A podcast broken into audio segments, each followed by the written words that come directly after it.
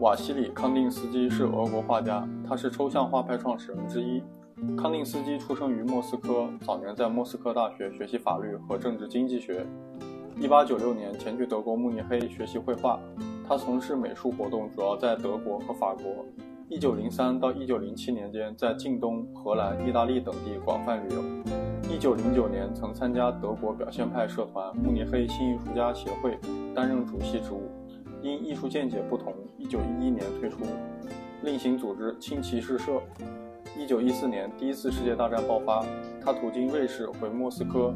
1918年被任命为文化委员部门的成员，在莫斯科美术学院任教，直到1921年。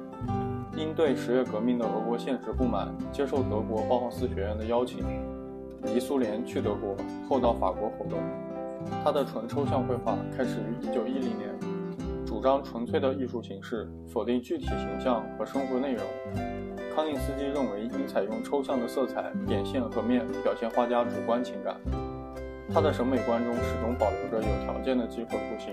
他的作品多以即兴构图为主题，其艺术观点对抽象主义的发展有较大影响。画作有《黑线》《构图一号》《即兴作品》《第一交响乐》《休息》等。其主要论著有《论艺术的精神》。